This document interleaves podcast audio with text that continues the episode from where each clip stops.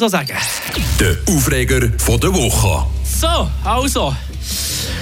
Ja, das ganze Thema jetzt ein bisschen sacken und mir das Ganze mal ein bisschen angucken, so in Natura, digital, auf Papier und ich bin persönlich jetzt auf den Schluss gekommen, nein. Einfach nein.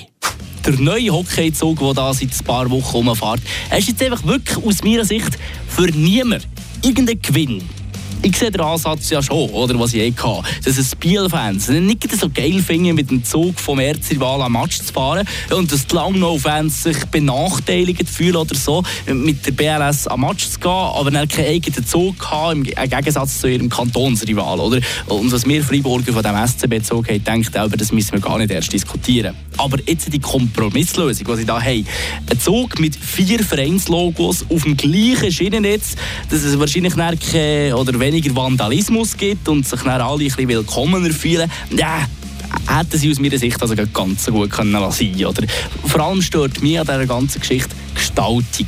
Habt ihr die schon mal studiert? Von weitem her, wenn man dann durchfahren oder wenn ihr in den Bahnhof einfahrt, dann sieht man einfach nur weiß, gelb und ein bisschen rot.